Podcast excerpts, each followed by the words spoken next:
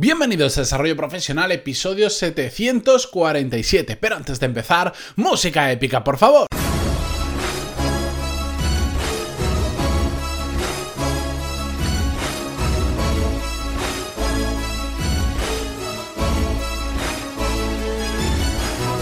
Muy buenos días a todos y bienvenidos un miércoles más, miércoles 13 eh, de noviembre de 2019 a Desarrollo Profesional, el podcast donde hablamos sobre todas las técnicas, habilidades, estrategias y trucos necesarios para mejorar cada día en nuestro trabajo. En el episodio de hoy quiero hablaros sobre gestión de equipos, sobre delegación de tareas y todos temas relacionados con estos problemas que suceden en el día a día cuando ya no estamos nosotros solos trabajando en nuestra área, sino que eh, tenemos compañeros, nos vamos pasando tareas de uno a otro, tenemos que esperar, dependemos de otros, etcétera, etcétera. Y es que esto me lo plantea una, eh, una, oyente anónima, que la vamos a dejar en el anonimato porque así me lo ha pedido, eh, que me enviaba un email en relación a un episodio que grabamos hace relativamente poco, en el episodio 735, se lo han pasado 12 por medio y que me, me, enviaba el siguiente email. Os lo leo y vamos directamente al grano. Decía así. Hola Matías, llevo meses desayunando contigo y aunque siempre me quedan comentarios y preguntas en el tintero, nunca tengo tiempo para escribirte.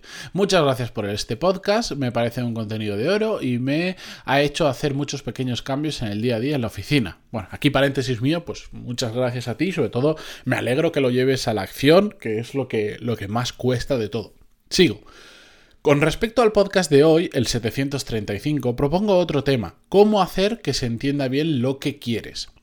Me ha interesado mucho el tema porque hoy, eh, porque hoy, de hoy, porque dirijo un pequeño equipo de tres personas de forma directa y otros seis de forma indirecta. El mayor problema que tenemos en el día a día es que no entienden claramente tareas que eh, se les delegan.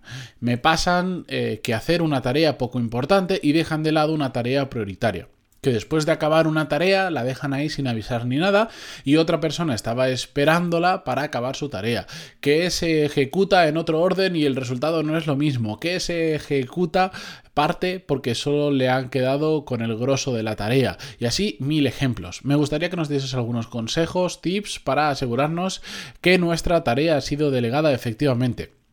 Puedes usarlo como ejemplo en el podcast sin problema, mil gracias y que suene la música épica.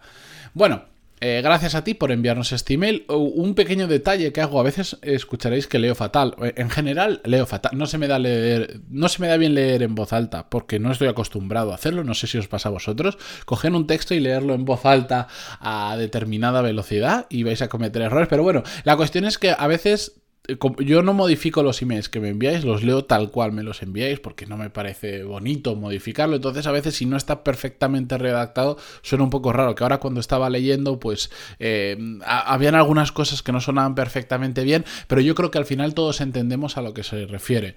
Problemas cuando empezamos a compartir proyecto con otras personas. Y por lo tanto pues aquí nos decía cuando la gente no sabe priorizar y se pone a hacer cosas poco importantes y deja de lado aquellas que son prioritarias. Cuando terminan una tarea y no avisan a un compañero que estaba esperándola. Cuando dejan tareas a medias. Bueno, todas estas situaciones son muy habituales, sobre todo cuando empezamos a trabajar con un equipo con el que, digamos, no todavía no hemos alcanzado ese nivel de, de engranamiento, de encaje suficiente para evitar que estas situaciones ocurran o por lo menos ocurran con una frecuencia que haga que al final el proyecto sea de menor calidad. Porque al final, bueno, yo me he enfrentado a proyectos muy grandes con muchas tareas y varias personas interviniendo y bueno, siempre pueden haber esos errores que son habituales de, uy, justo es que terminé, por ejemplo. Recuerdo una vez que alguien terminó una tarea, lo típico que la terminas justo al final del día o ya te has pasado el día y sigues trabajando, la terminas y utilizas un programa de gestión de proyectos y te has olvidado marcar que está terminada, pero en tu cabeza tú ya sabes que está terminada y te vas y hay otra persona que está esperando a que tú termines esa tarea y la has terminado, pero simplemente no la has marcado como terminada y la otra persona se queda esperando varios días hasta que al final te dice, oye, ¿qué pasa con esto? Y tú no, si hace tres días que la terminé. ¿Vale? Pues eh, esas situaciones se dan habitualmente, no pasa nada, es normal, todos podemos cometer errores. Eh, otra cuestión es que esto sea sintomático porque no se ha hecho el trabajo previo correctamente. ¿Ya qué me refiero? Que la solución a todo esto pasa por invertir muchas horas con nuestro equipo, dejándoles claro exactamente qué queremos hacer, cómo queremos hacer las cosas y sobre todo, al inicio, supervisando cómo lo hacen y estando muy encima. Porque uno de los grandes problemas, que ya lo hemos comentado, es que no hacemos ese proceso, no invertimos tiempo, damos por hecho, aquí decía por ejemplo, que a veces eh, dedican tiempo a hacer unas tareas que no son prioritarias y dejan de lado aquellas otras que, que sí que lo son. Bueno, pero es que estamos asumiendo probablemente que la otra persona sabe priorizar o prioriza de la misma manera que nosotros. Y esto no suele ser habitual. Para nosotros resulta obvio que una tarea es prioritaria y la otra no, pero la otra persona puede tener otro criterio diferente, puede tener otra experiencia diferente que le hace pensar que eso no es prioritario. Entonces tenemos que invertir mucho tiempo. Al final es, si nosotros dirigimos el proyecto, nosotros somos los líderes del equipo, em, tenemos que, que hacer que el resto de, personas que están en nuestro equipo no, no es que trabajen como nosotros y terminen siendo un calco de nosotros, no, porque de hecho eso resta creatividad y, digamos mata a la verdadera persona que, que, con la que estás trabajando. Es decir, si todos fuerais iguales, pues va a ser muy aburrido y no van a aportar su punto de vista real, su conocimiento, su experiencia previa. A lo que me refiero es que tienen que entender cómo funciona vuestra cabeza.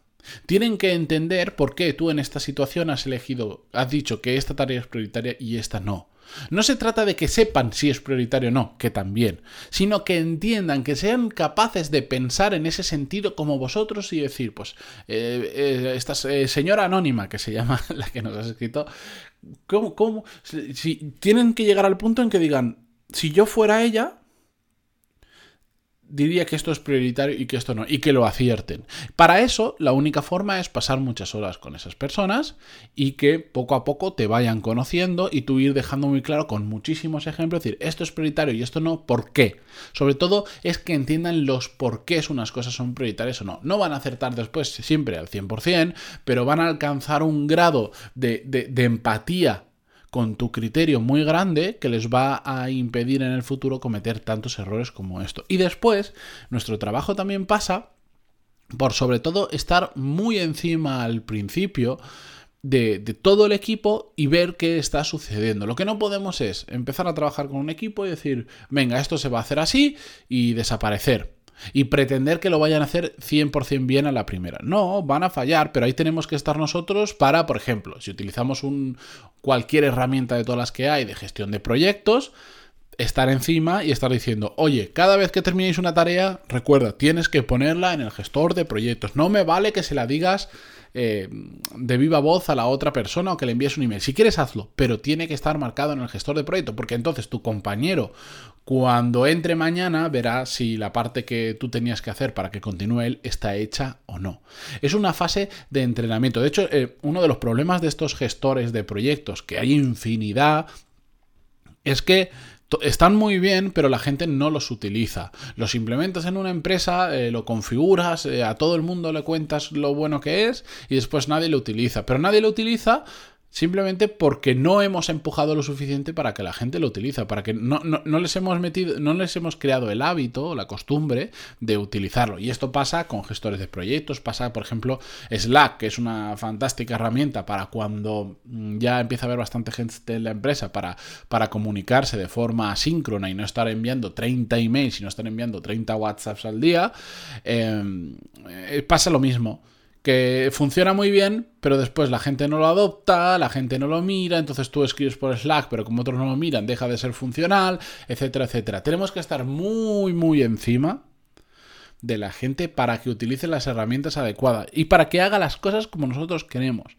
En la fase inicial, sobre todo, es que es una inversión de tiempo y de otros recursos muy importante, pero que después va a hacer que las cosas vayan solas.